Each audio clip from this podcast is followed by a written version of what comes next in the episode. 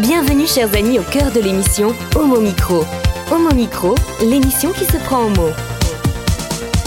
Au cœur de la culture LGBT, QI+, Brahim Naik Balk, entouré de ses chroniqueurs, inonde de couleurs les ondes depuis 2004. L'aventure continue avec cette nouvelle émission qui commence maintenant. Avec le cercle des chroniqueurs, ravi de vous savoir à l'écoute, où que vous soyez. Bonjour ou bonsoir à toutes et à tous. Vous êtes vraiment fidèles au rendez-vous et ça, nous en sommes vraiment euh, très très heureux. Il est aussi fidèle, Nicolas Rividier pour le plus de l'actu. Bonsoir Nicolas, comment ça va? Oui, bonsoir Brahim, bonsoir à vous toutes et tous, chères auditrices et chers auditeurs. Ce soir, dans le plus de l'actualité, rien ne m'attriste plus que de ne pas comprendre ce qu'un artiste a voulu me dire. Ça va être passionnant tout à l'heure avec euh, Nicolas. La revue de presse sera assurée ce soir par Rudy qui est avec nous. Bonsoir Rudy. Oui, bonsoir. Alors, je vais vous donner des bonnes nouvelles quand même, malgré euh, tout ce qui peut se passer dans l'actualité cette semaine. Dédicace à la. Russie, donc. Merci d'être là également, euh, Rudy. Alors ce soir, pour vous, deux livres, sinon rien. Tout à l'heure, en fin d'émission, nous retrouverons l'homme avec son peignoir et, et ses pantoufles qui, avant sa chronique et avant de dormir, euh, il prendra son petit bol de soupe pour nous présenter un roman de Douglas Stewart. Stewart, euh, et il s'agit de Shaggy Bennett. Donc, euh, et vous aurez bien sûr compris qu'il s'agit de Eric Garnier. Et pour la partie LGBT, Étienne Bompé-Femme, bonsoir. Bonsoir Brahim, ce soir je vais vous parler d'amour avec Here's to Us de Becky Albertalli et Adam Silvera. L'amour, ça existe? Tu verras. Je ne l'ai pas encore rencontré. Ben, Peut-être grâce à toi tout à l'heure, donc je vais tout apprendre et on va tout savoir. Ce 23e épisode de mon micro est réalisé par Nathan Hilero. Comment ça va, Nathan? Ça va très bien, merci Brahim. Écoute, euh, on a eu un super rush, c'est super bien. On a une super émission qui nous attend. J'ai hâte d'entendre Didier qui, va, qui est déjà en ligne et qui justement nous attend pour sa chronique. Merci de rester avec nous. Homo Micro, l'invité du jour. J'avais 20 ans lorsque j'ai croisé pour la première fois l'œuvre de Derek Jarman. C'était avec Caravaggio, son si singulier biopic du Caravage. Ce n'est pas tant la beauté plastique de ce film qui m'a sauté aux yeux que la manière bravage dont Jarman s'était autorisé à réécrire l'histoire de cet artiste. Il avait en effet choisi de mettre au centre de son récit l'homosexualité d'habitude cachée et non dite du peintre.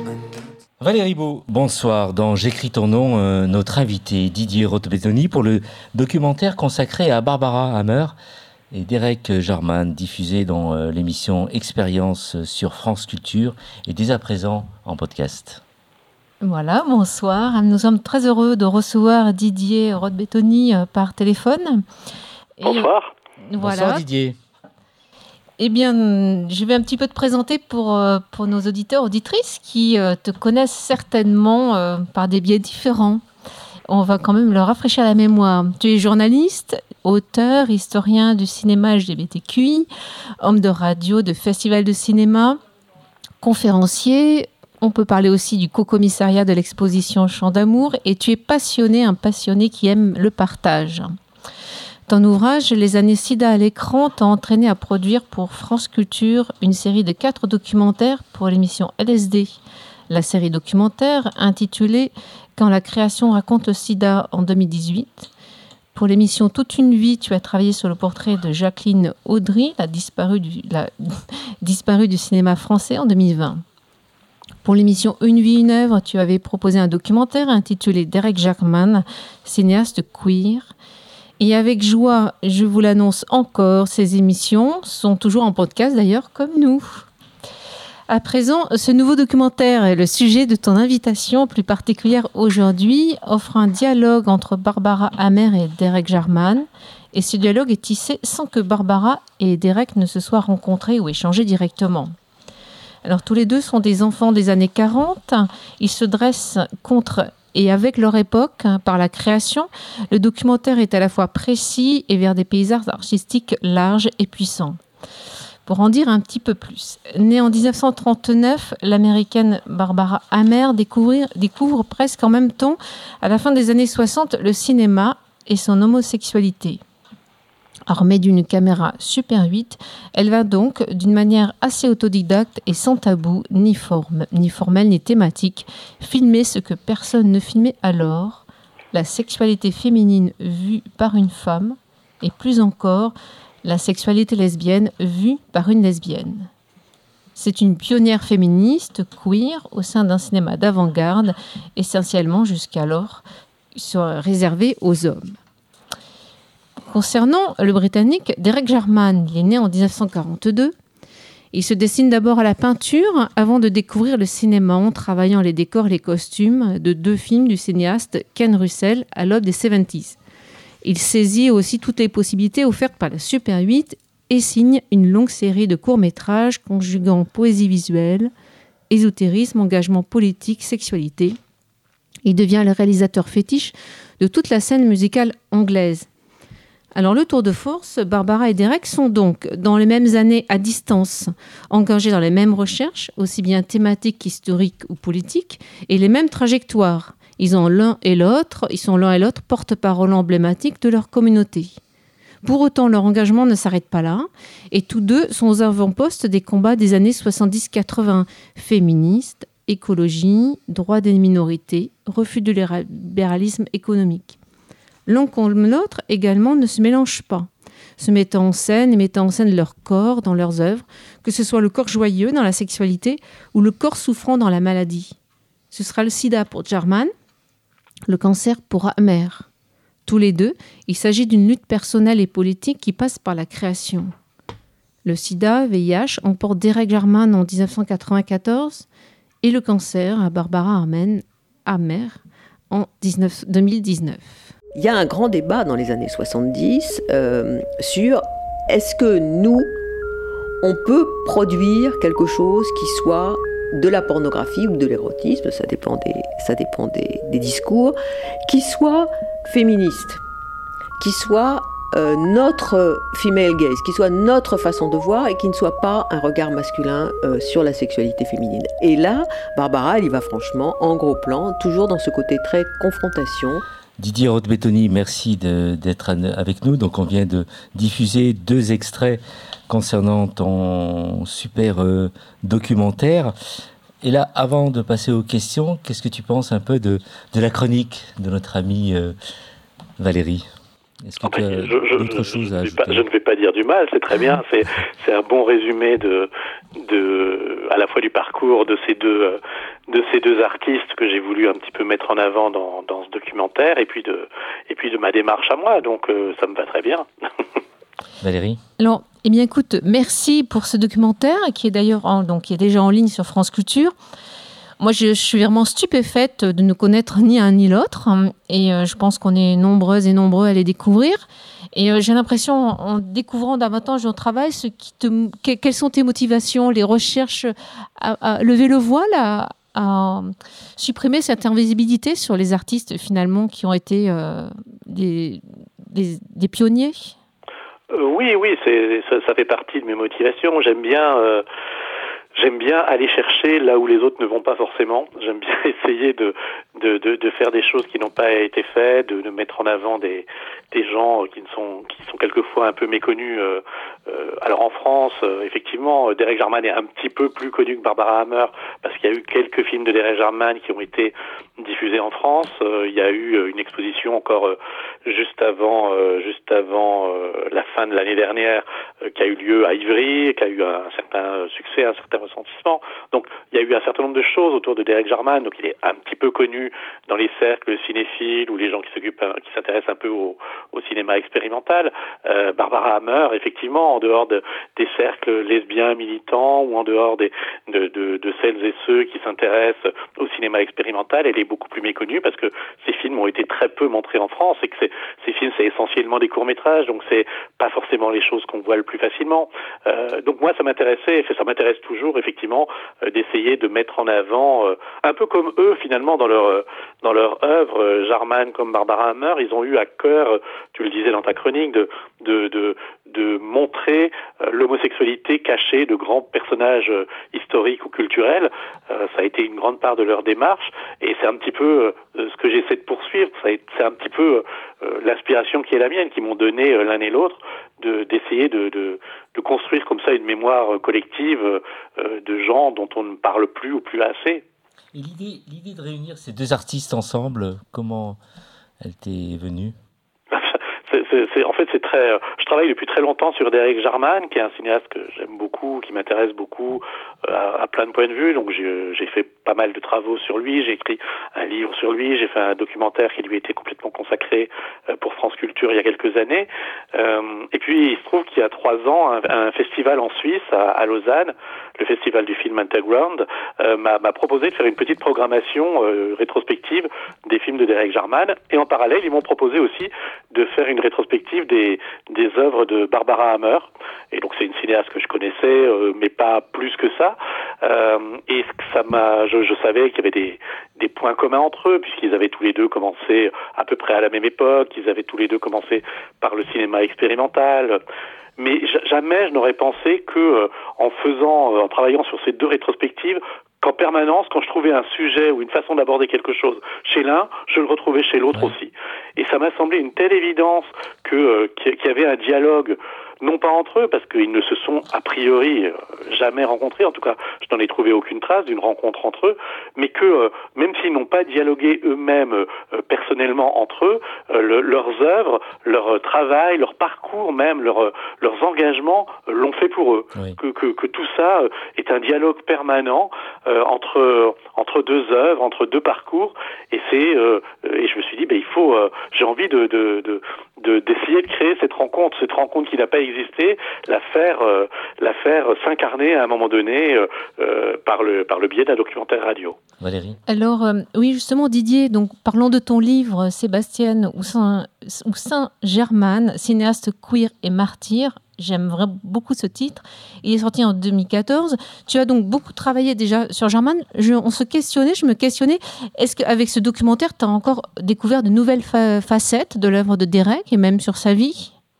Alors, euh, sur sa vie, non, pas vraiment, parce que je la connais pas mal, euh, mais sur sur son parcours. Alors c'est pas tant dans la dans, dans la préparation de ce documentaire, encore que quand j'ai lancé la la, la préparation de ce documentaire, il se trouve qu'il y avait cette exposition euh, à Ivry euh, qui était très belle, qui présentait pour la première fois les peintures de Derek Jarman, parce qu'en plus d'être cinéaste, il était aussi peintre et un peintre de grand talent. Et il se trouve que je n'avais jamais eu l'occasion de voir ces peintures en vrai. Je n'avais vu des des reproductions dans dans des livres, dans des dans des magazines ou sur internet, mais je les ai je n'avais jamais eu l'occasion de m'y confronter euh, physiquement, et, c'est vrai que ça a été un, choc de les de les découvrir euh, dans le de voir leur taille, de, de voir l'épaisseur de la peinture, de voir la la, puissance de ce de ce travail de, de, peintre de Jarman que je n'avais fait qu'effleurer jusque-là. Donc oui, il y a, il y a encore beaucoup de choses dans j'imagine, dans son parcours, dans son œuvre que je ne que je ne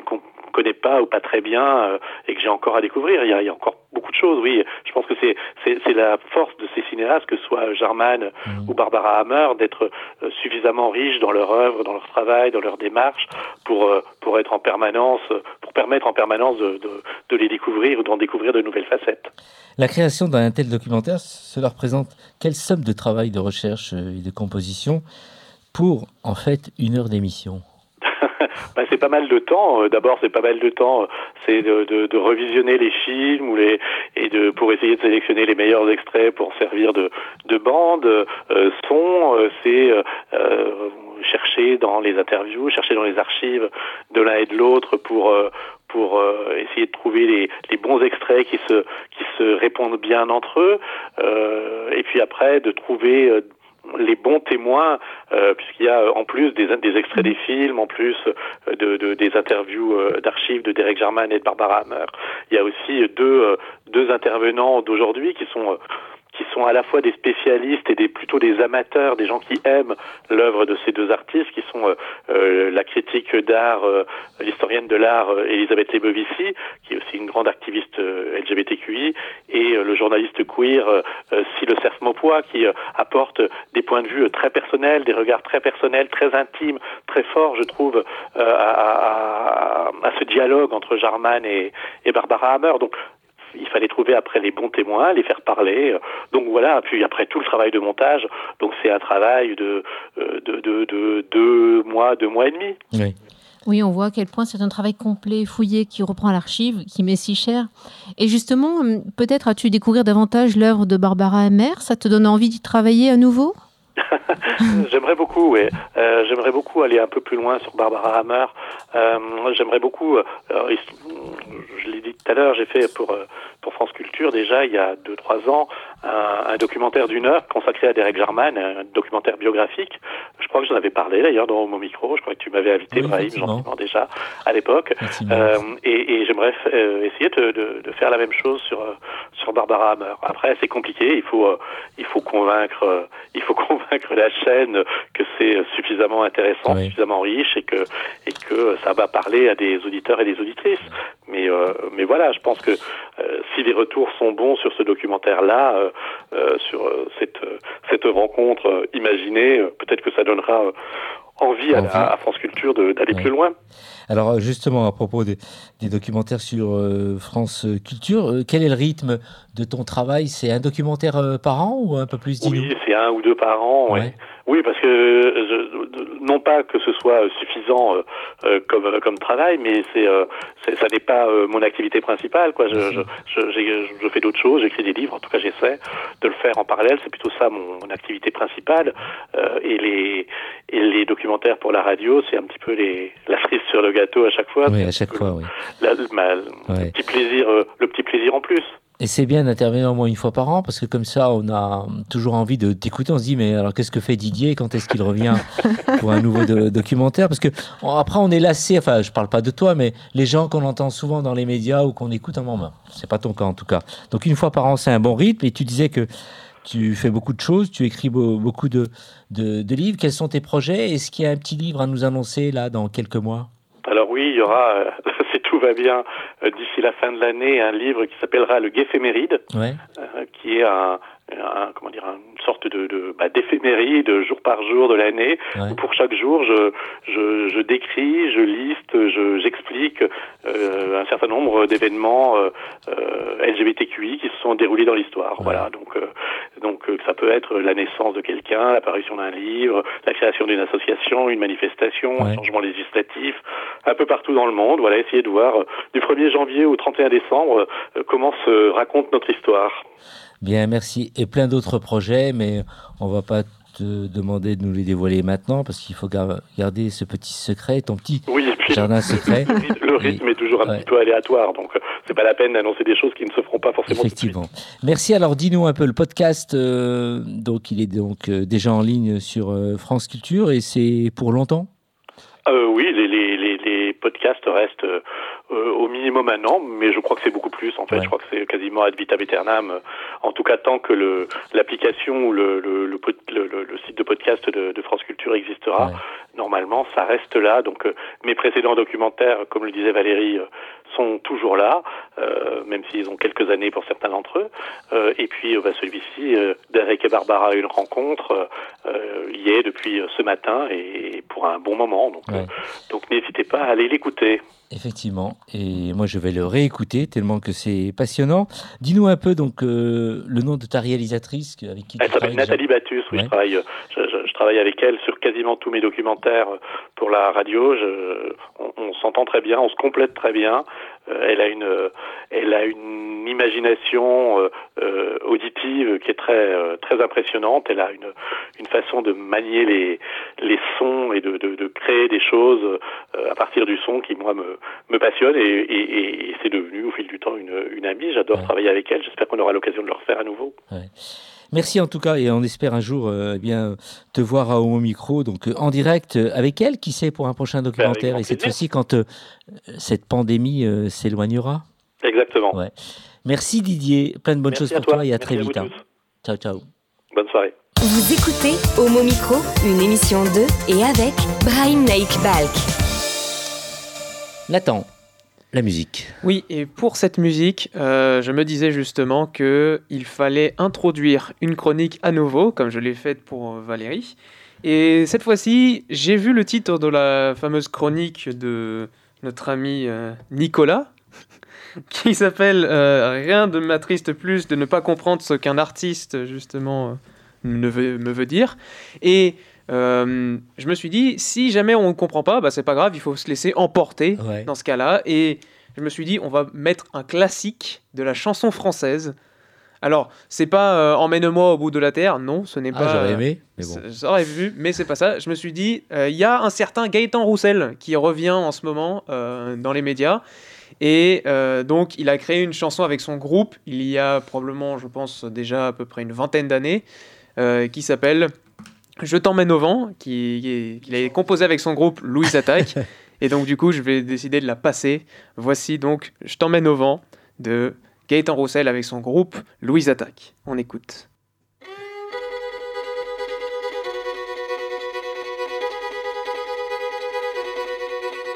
Allez viens, je t'emmène au vent, je t'emmène au-dessus des gens, et je voudrais que tu te rappelles notre amour est éternel et pas artificiel. Je voudrais que tu te ramènes devant, que tu sois là de temps en temps, et je voudrais que tu te rappelles notre amour est éternel et pas artificiel. Je voudrais que tu m'appelles plus souvent, que tu prennes parfois le vent. Et je voudrais que tu te rappelles notre amour est éternel et pas artificiel. Je voudrais que tu sois celle que j'entends. Allez viens, je t'emmène au-dessus des gens. Et je voudrais que tu te rappelles notre amour est éternel, artificiel.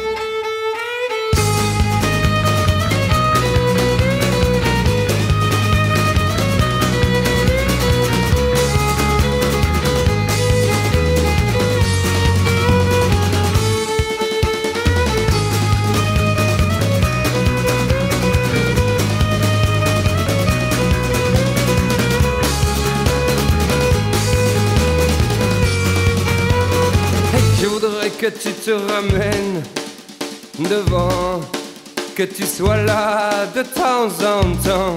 Et je voudrais que tu te rappelles notre amour est éternel et pas artificiel. Je voudrais que tu te ramènes devant, que tu sois là de temps en temps.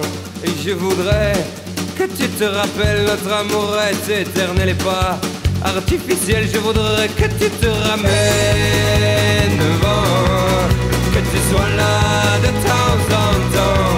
Et je voudrais que tu te rappelles notre amour est éternel et pas artificiel. Je voudrais que tu te ramènes devant, que tu sois là de temps en temps. Et je voudrais que tu te rappelles notre amour est éternel et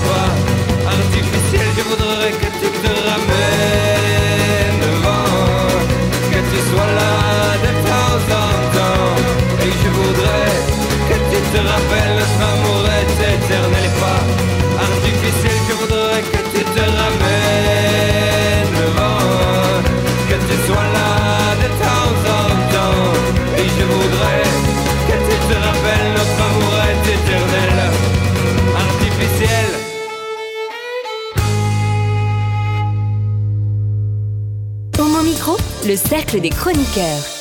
Nous enchaînons avec notre ami euh, Nicolas Rividi, le plus de l'actu. Alors avec toi Nicolas, on parle d'art, mais pas comme on a coutume euh, de le faire euh, dans l'émission. Et tu nous expliques tout.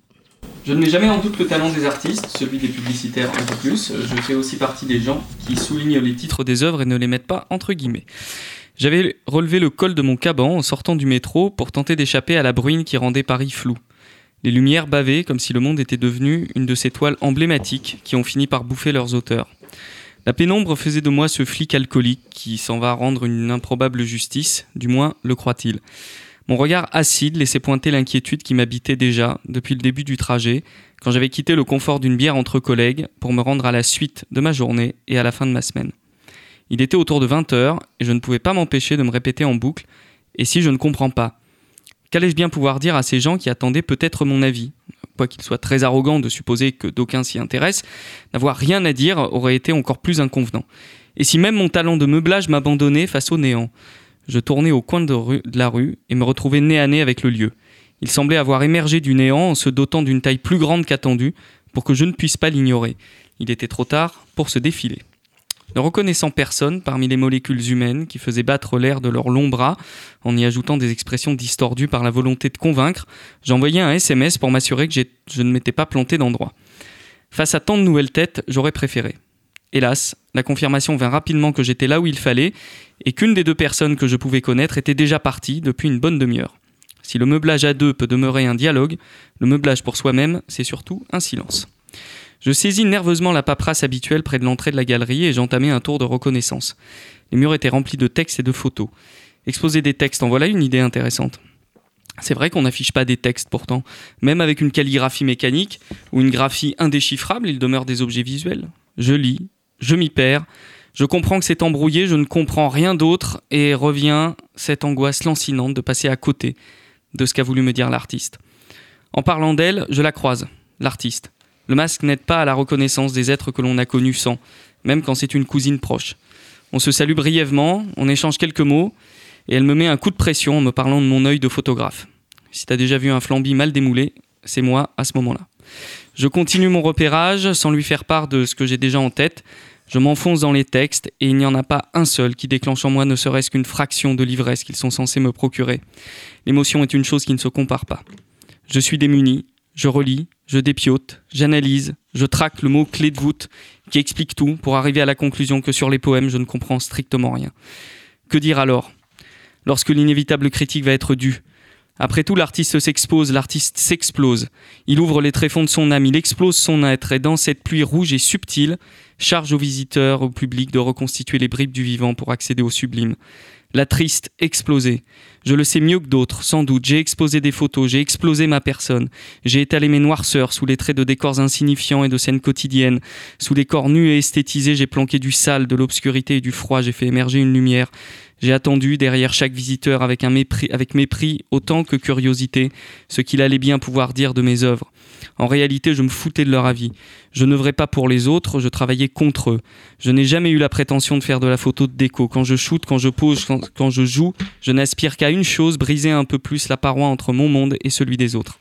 Qu'importe dans le fond qu'une personne qui n'a jamais recherché le monde invisible que l'artiste tente de projeter pour ses semblables ne comprenne pas une œuvre. Son avis ne calmera pas mes angoisses, ne comblera pas les soirs sans sommeil, ni n'empêchera les quêtes des couches étrangères et l'oubli qu'elles promettent. J'attendais juste qu'il le formule son putain d'avis pour pouvoir déceler dans son regard tous les détails qui font d'une parole un mensonge. Je me délecte de la bêtise de l'outrecuidant qui croit comprendre et qui pourtant ne voit que la surface d'un message cataclysmique. Me revoilà rendu au texte, au poème, accroché au mur. Je m'en veux, j'ai une certitude, il y a quelque chose à comprendre, quelque chose à saisir. Je n'en veux pas à l'artiste, je m'en veux à moi, parce que le mutisme de mes lèvres révèle la cécité et ma bêtise. Mon incapacité à voir son monde. Je me flagelle intérieurement parce que ce que je m'apprête à être est tout ce que je rejette. Je me crois exceptionnellement ouvert, sensible à tout, capable de m'émerveiller de tout. Elle me démontre avec brio que je ne suis rien de ce que je crois, puisque au moins elle, je ne la comprends pas. Me voilà rendu à un amas de cellules sans autre but que la survie. Prêt à rendre les armes face à cette semaine que je n'avais pas envie, cette fin de semaine pardon que je n'avais pas envisagée, je lève les yeux plus haut sur le mur et je découvre une photo, puis d'autres. Je les avais complètement oubliées. Chacune surplombe un texte. Il s'agit de photos très abstraites, des superpositions argentiques. Le grain ne ment pas. La qualité des photos est volontairement mauvaise. Je décèle tout de suite l'anarchie bienveillante du rêve, de ces événements sans queue ni tête, qui existent sans que rien ne justifie leur existence et disparaissent sans que rien n'explique leur disparition. Je défroisse le papier que j'avais machinalement enfoui dans ma poche sans le lire et je découvre le titre de l'expo. C'est pas possible d'être aussi con, me dis-je sans être audible du reste de l'assemblée. Il avait fallu que je sois à ce point noyé par les textes, violenté comme jamais, rendu au seuil de l'inutilité, pour trouver dans les images une histoire que je connaissais déjà et qui me disait continue de te haïr, tu avances. Sans elle, je n'aurais jamais raconté tout ça. Alors je ne sais pas si j'ai compris ce qu'elle a voulu me dire, mais je me suis sans doute un peu mieux compris après avoir vu ses œuvres, et c'est sans doute là le plus important. Ma cousine, c'est Caroline Taillant. Elle expose ses chimères jusqu'au 25 février au 9 rue Simon-le-Franc, juste derrière le centre Pompidou. Elle a également un podcast de poésie qui s'appelle Les Graines. Il y a une page Facebook, j'ai souligné les titres. Allez la voir, allez la lire et allez l'écouter. C'est une artiste.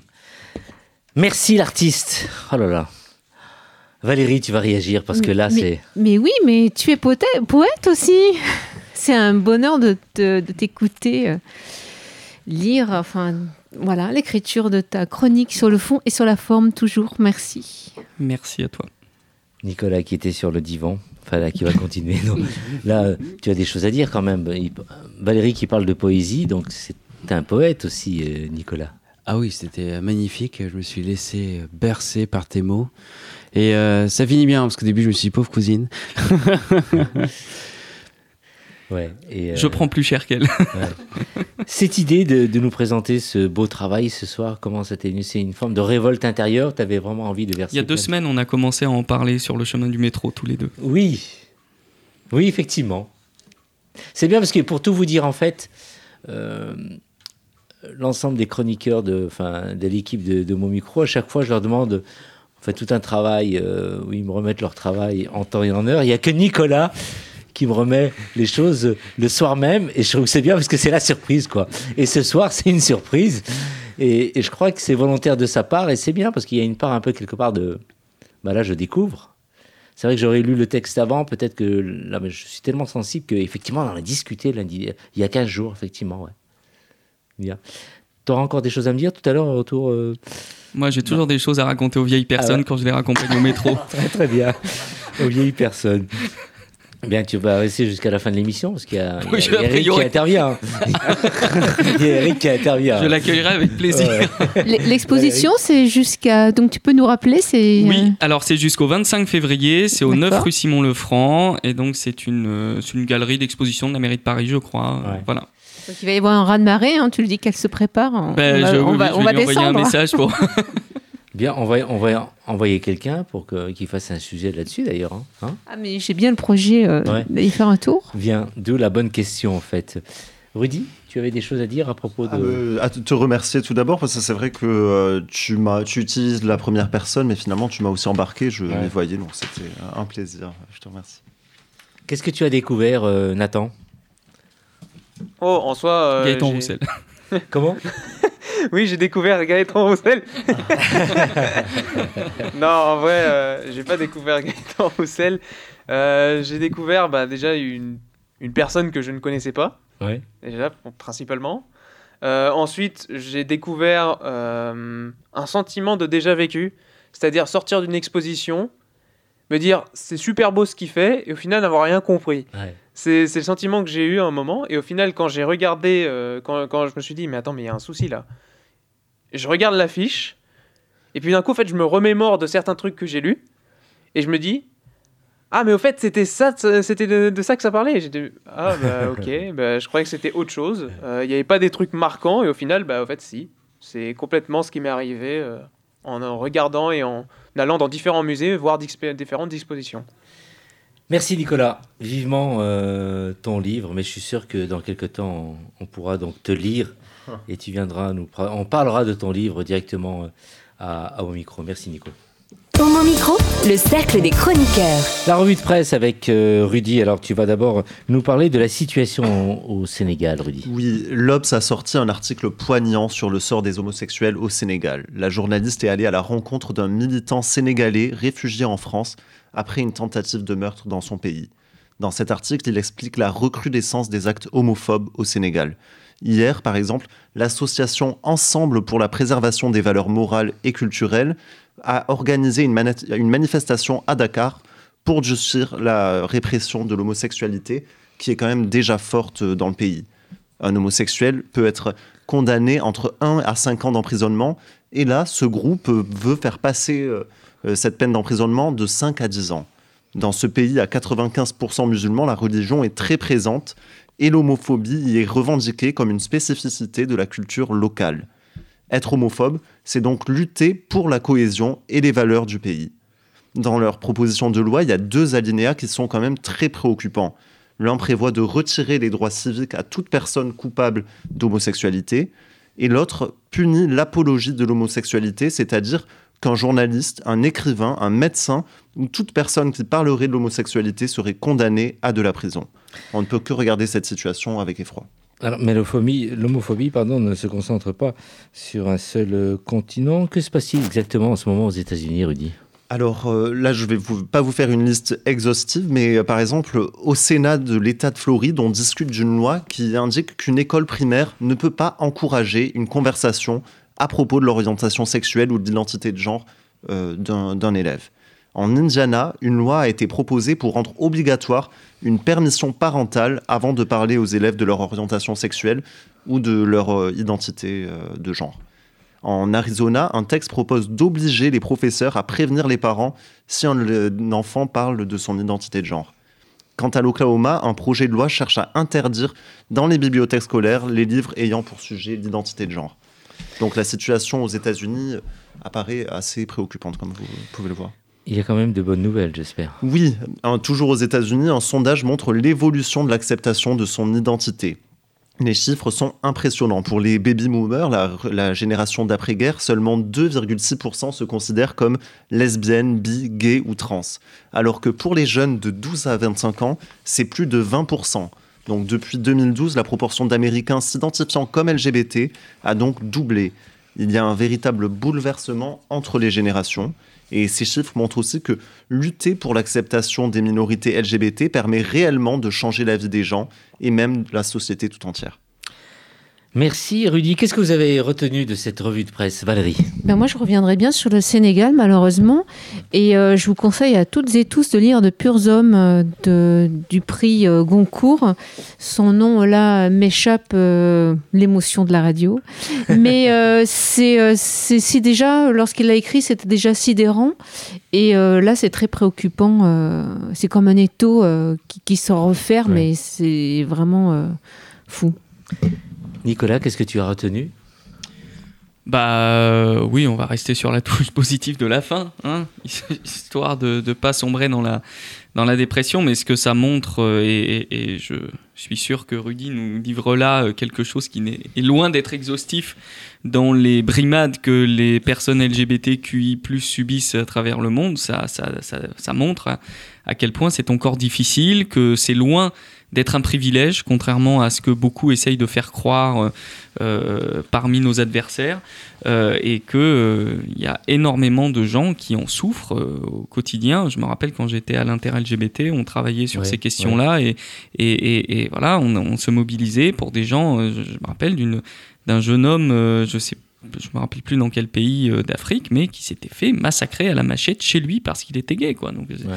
c'est c'est quand même des trucs, c'est c'est assez, euh, c'est assez, euh, enfin voilà, il y, a- il y a des motifs de révolte quand même. Et, et- et je, et je trouve un, un manque d'action de la part des euh, pays occidentaux là-dessus. Étienne? Oui, c'est triste de voir que la haine unit toujours les gens euh, où qu'ils soient et euh, qu'on fait toujours une très bonne cible pour euh, de, nombreux, euh, de nombreux pays. C'est triste. En plus, on a beaucoup d'espoir en Biden. On voit que bah, finalement, euh, Ouais. Peu importe le costume, hein, c'est toujours les mêmes gens qui sont dedans. C'est le problème des baby boomers. hein. Nathan, qu'est-ce que tu as retenu? Euh, la triste note au Sénégal. Euh, je sais que c'est un peu énervant que l'actualité, euh, ce qu'on retient principalement, c'est souvent les, les, les news un peu tristes, parce que c'est celles qui font les gros titres, c'est celles qui font parler le plus. Mais oui, c'est exaspérant. En même temps, je, suis en train de me demander aussi, euh, vu que la religion aussi est très présente dans le pays, euh, il y a aussi, euh, du coup, c'est à la fois horrible et à la fois on a l'impression qu'on peut rien y faire parallèlement parce que si on y va au Sénégal, on va se faire, on va avoir des répercussions principales comme on l'a eu par, exemple au Mali où on décide maintenant de s'en aller au niveau des forces armées et que les terroristes vont continuer euh, forcément à, à avancer. Donc c'est pour ça que je commence, euh, enfin je sais pas ce que va devenir l'Afrique. J'ai très peur pour la suite. Euh, je me souviens, il y avait une grande personne qui disait euh, Je pense souvent à l'Afrique, j'aimerais bien la voir décoller. Mm. Mais euh, voilà, c'est le problème, c'est que c'est.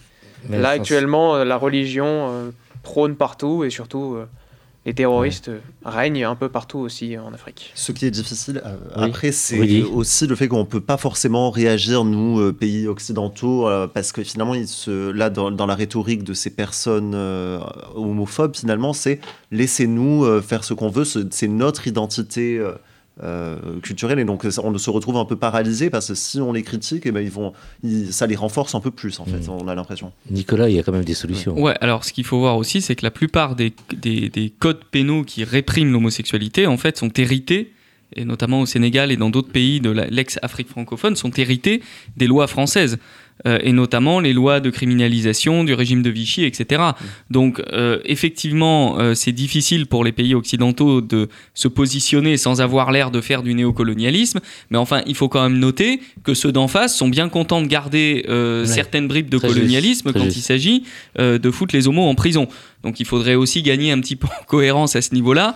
Et là, effectivement, c'est aux gouvernants africains de, euh, s'ils veulent, si, si ils, ils veulent l'émancipation qu'ils revendiquent, bah, qu'ils s'émancipent complètement Ouais. Euh, et qu'ils abolissent les lois, euh, les lois euh, qui pénalisent l'homosexualité. Merci Rudy. Vous écoutez Homo Micro, une émission de et avec Brahim Naik Balk. Nathan, quel est le dernier morceau musical de ce soir? Ce soir, c'est, on va dire, c'est spéciale introduction pour chacune des chroniques. Oui, la musique encore va encore servir à celle de Étienne. Euh, celle-ci, euh, cette musique, quand j'ai vu le nom de la chronique aussi, Here's to Us ou Aimer la mauvaise personne, j'ai cherché justement euh, un morceau qui avait, qui avait un nom justement en rapport avec la chronique de Étienne. Et je suis tombé sur une chanson espagnole que je ne connaissais pas du tout qui est du coup de d'un certain euh, Luis Ortiz. Et au fait lui il m'a euh, il m'a littéralement en fait il, le nom de la chanson c'est littéralement Amantes o Desconocidos. Donc ce qui veut dire littéralement amant ou inconnu. Donc ça correspond à peu près un peu à l'association de aimer la mauvaise personne un amour qu'on ne retrouve pas peut-être ou alors sur lequel on s'est trompé. Et voilà donc c'est pour ça que j'ai décidé de choisir cette musique en l'hommage du coup de la chronique de Étienne qui arrive juste après la musique.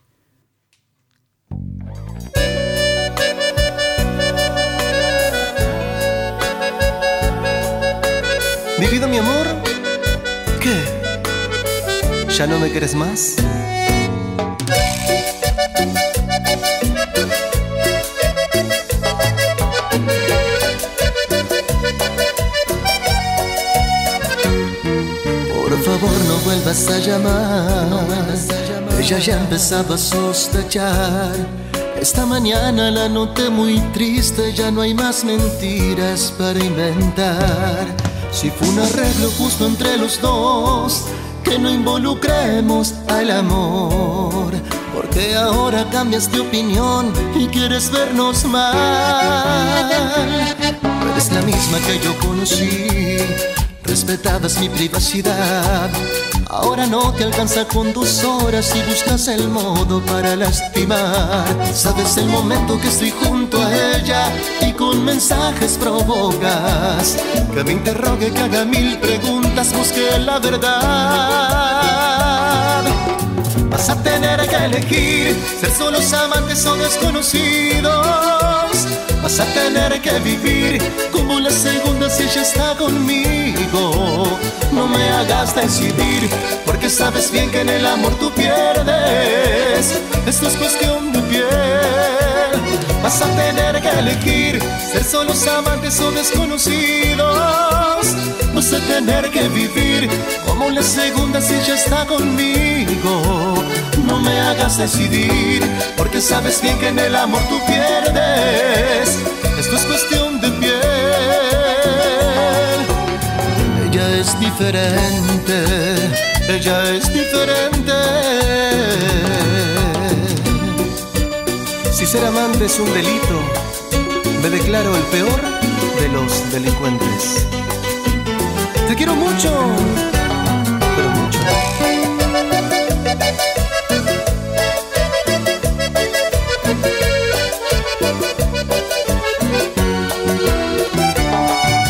Necesario amenazar, por más que quieras nada va a cambiar.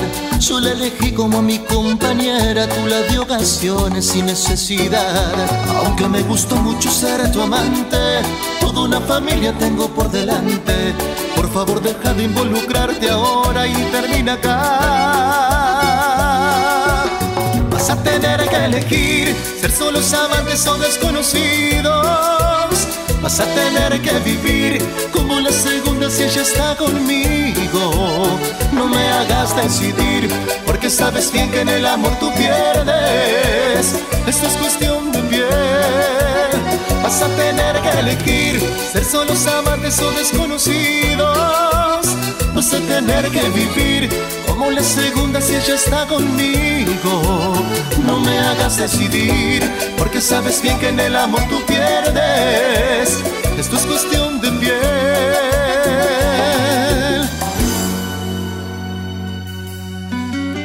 Lo siento mi amor, pero ella es diferente.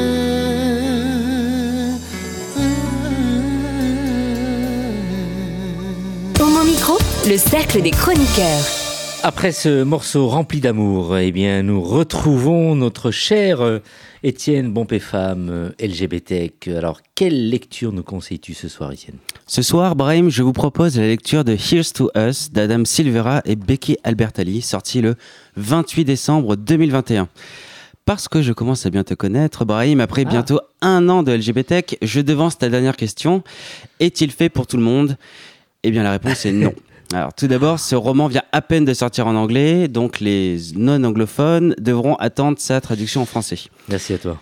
Et puis, il faut avoir lu et aimé, pourquoi pas nous, le premier volet de cette histoire. Vous ne l'avez pas encore fait? Shame on you. Ce livre est vraiment un des meilleurs que j'ai lu ces dernières années, et sa fin est... Il fallait un tome 2. Je vous rappelle ce qui se passait dans le premier volume pour ceux qui n'ont pas écouté le dernier épisode d'Homo Micro de la saison dernière. Encore une fois, shame on you. Je vous la fais brève. Pourquoi pas nous C'est l'histoire d'Arthur qui fait la rencontre de Ben, 17 ans tous les deux, à New York, où il suit un stage d'été dans le cabinet d'avocat de sa mère. Les deux se croisent dans un bureau de poste et c'est le coup de foudre.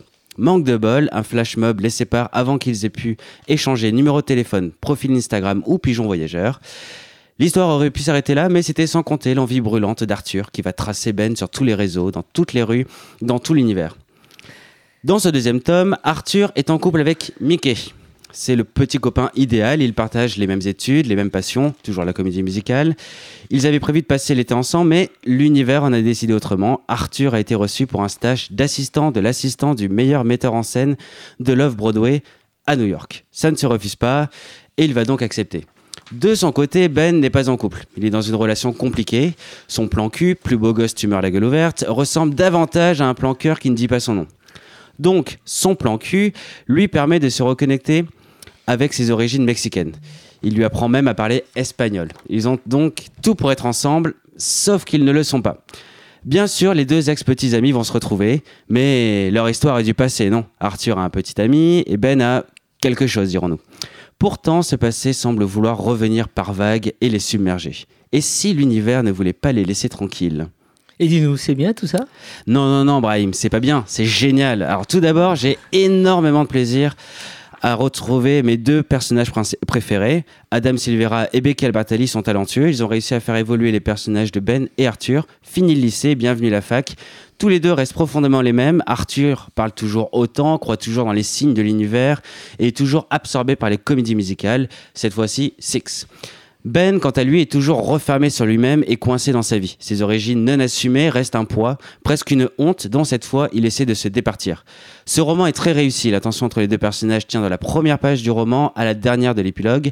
Il est très drôle, avec par exemple un énorme clin d'œil au premier livre dans l'épilogue, ou avec le personnage loufoque de Dylan. Même si le roman est classique, si certaines intrigues sont prévisibles, j'ai adoré ce livre pour ses personnages justes, touchants et addictifs, mais aussi pour les rires et les larmes de joie et de tristesse qu'il m'a tirés. Mais surtout, il m'a replongé dans mes années fac où, moi aussi, j'étais perdu entre l'amour qui vous prend aux tripes, irrationnel avec la force des raz-de-marée, cet amour rencontré presque trop tôt qui se construit dans l'espoir, se brise dans l'illusion, imagine se rebâtir un jour parce qu'il ne peut pas vous lâcher, vous maintient éveillé la nuit, vous guide dans la journée, mais dans l'impossibilité vous plonge dans une déprime qui refuse de dire son nom. Cet amour qui m'a bâti, m'a construit et m'a fait grandir, mais était-il comparable à cette relation cérébrale, pépère, rationnelle, calme comme le cours d'une rivière en été, mais pratiquement aussi sèche? Bref, une, rela- une rela- une relation stable, mais un amour qui ne veut pas venir. Here's to Us d'Adam Silvera et de Becky Albertalli, c'est exactement ça. Qui dois-je et qui puis-je aimer? Sauter sans parachute ou vivre sans jamais décoller? Becky Albertani, ça me dit quelque chose ça. Ah, je vois que tu ne perds pas le fil de mes chroniques, Ibrahim. Tu as raison, c'est la troisième fois que je parle d'elle. Elle est l'autrice de Love Simon, qui a été adaptée en Love Victor pour Disney+. Ses personnages ont toujours réussi et ceux de la série ne sont pas en reste. Ils génèrent toujours du bonheur chez moi et la nouvelle qui est tombée il y a deux semaines m'a de fait fait tomber en dépression. Love Simon revient pour une saison 3 le 15 juin 2022. Yay Mais ce sera une saison tronquée en 8 épisodes. Oh Mais surtout, ce sera la dernière saison. Sniff, sniff, sniff. Cela dit, ne pleurons pas avant d'avoir mal. Dégustons le, dessert de ce menu en trois plats. Et si vous n'en avez pas assez des personnages de Becky Albertalli, plongez-vous dans Here's to Us et tombez amoureux d'Arthur et Ben comme je le suis. Vous, écrivez, vous lisez tous l'anglais. Je pense que vous êtes convaincu. Vous allez lire euh, ce livre. Nicolas, naturellement, oui. Mais je lis peu, Brahim, tu sais. je n'y crois pas. Mais il y, a la série euh, Love Simon, hein, euh, oui, bah ça, ça, alors ça, oui. Valérie, convaincue eh bien, écoute, ça donne envie de lire, mais euh, du coup, il y a quand même un premier tome, c'est bien ça, la traduction française? Oui, oui, pourquoi pas nous, il est sorti en français. Hein. Bon, donc comme j'ai déjà un petit peu de retard, je vais commencer par le tome 1. Et c'est chez quel éditeur? Oh punaise. Non, mais c'est pas grave, on le rappellera. Vous le... Nicolas C'est pas une question piège, mais c'est toujours intéressant. Nicolas oui, pour avoir une réponse un peu plus étoffée, moi ce que je trouve vachement bien, parce que alors autant je connais pas cette histoire-là, par contre Love Simon, euh, je, vois à peu près, j'ai vu le film, etc.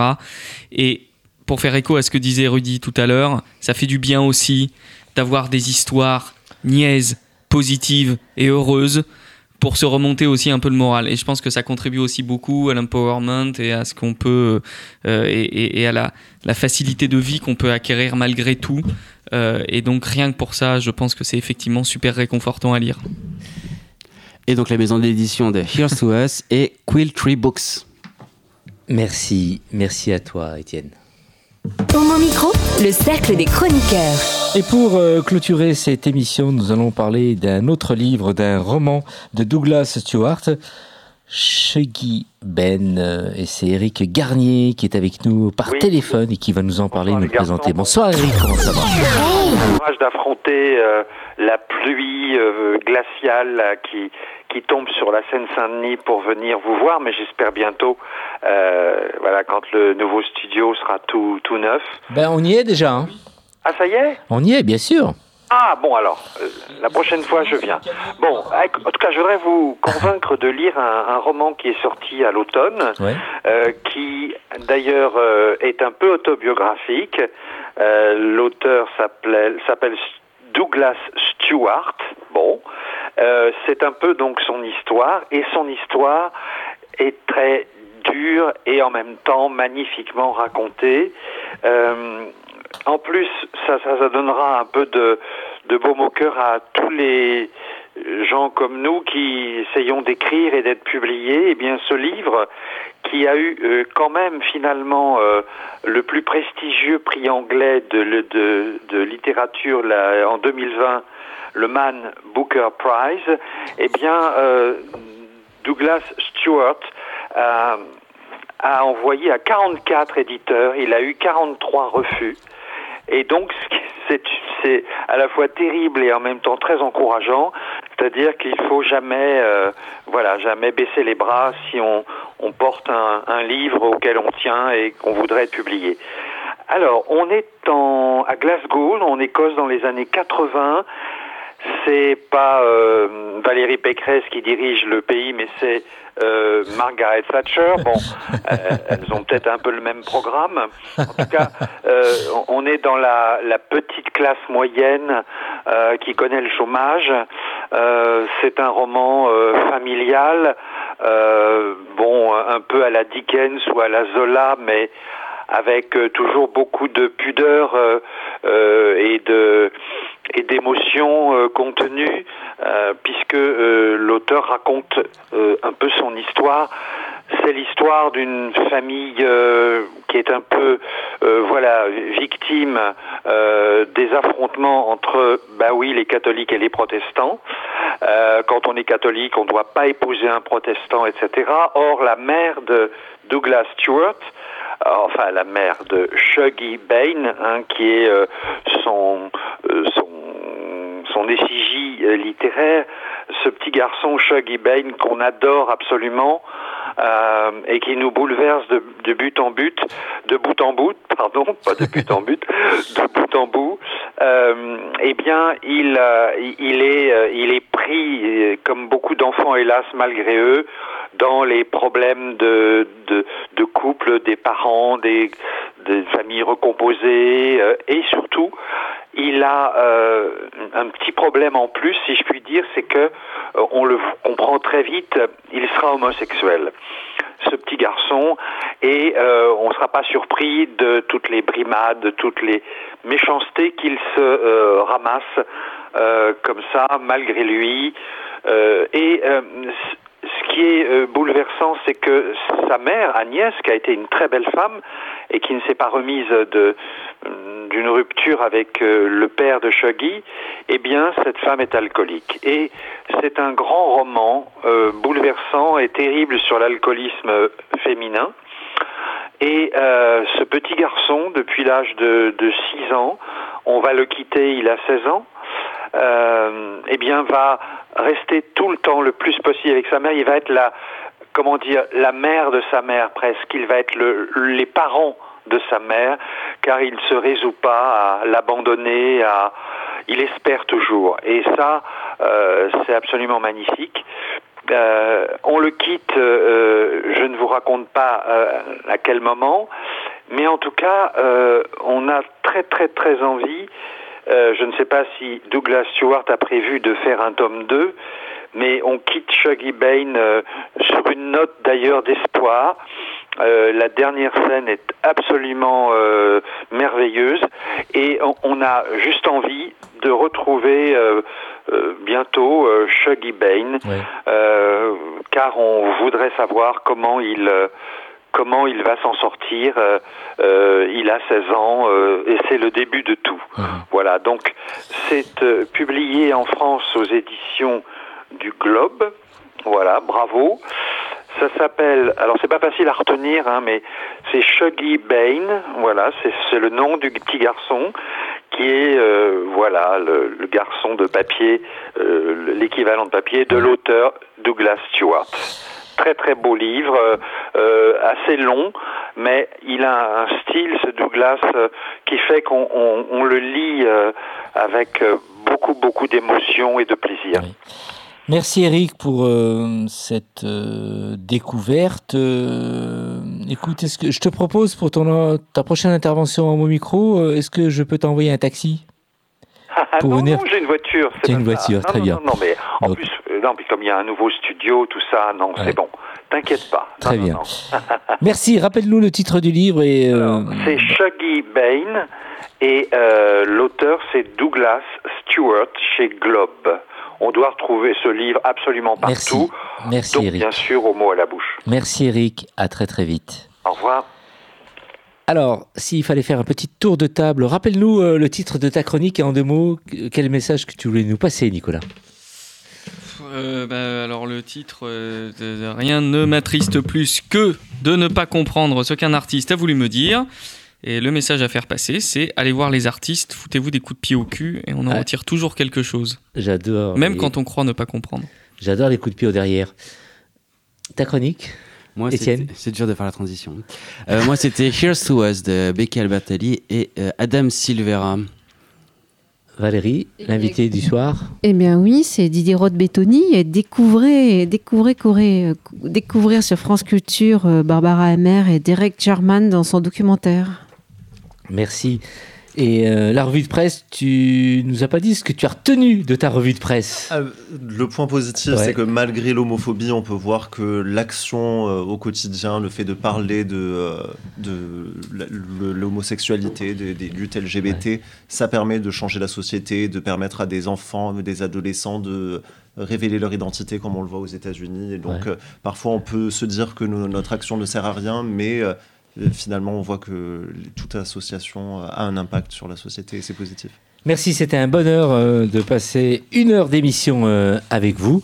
Je vous embrasse, on salue toutes les auditrices et auditeurs de nous avoir écoutés et très très vite, bien sûr, en podcast. Merci pour la réalisation de cette émission à notre ami Nathan et on vous dit à très très vite. Ciao, ciao. Hey oh non Cette émission est maintenant terminée, mais un conseil, retrouvez l'ensemble des podcasts d'Homo Micro, l'émission qui se prend au mot, sur toutes les bonnes plateformes de streaming.